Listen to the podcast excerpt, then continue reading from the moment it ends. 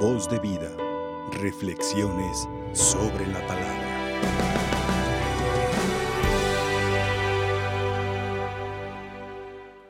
Queridos hermanos, celebrando hoy a ese gran apóstol y evangelista, aquel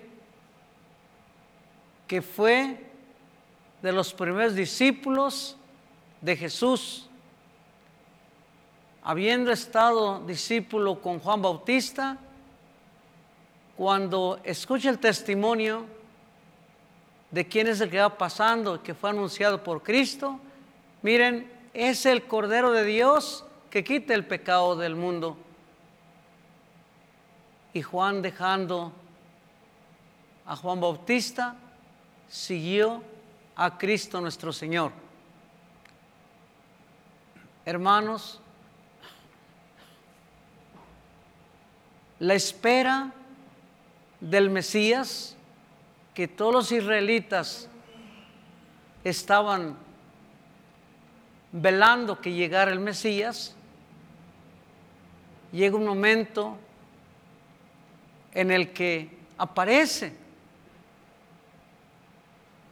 y sin más ni más ni menos, Juan Evangelista corre detrás de él. ¿Qué es lo que tiene el maestro? Esa atracción que quien lo conoce es imposible dejarlo.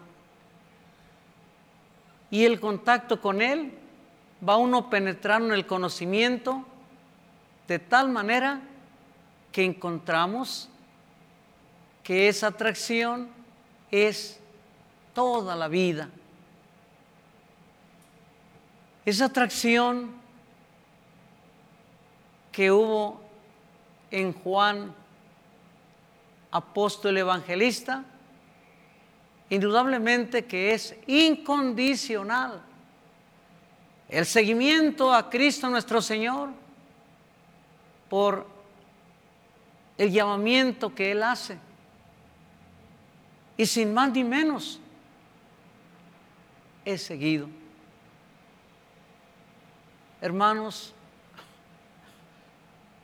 en nuestros días también el mundo que se desquicia, el mundo con tantas violencias, el mundo con tantas cosas que no nos llenan,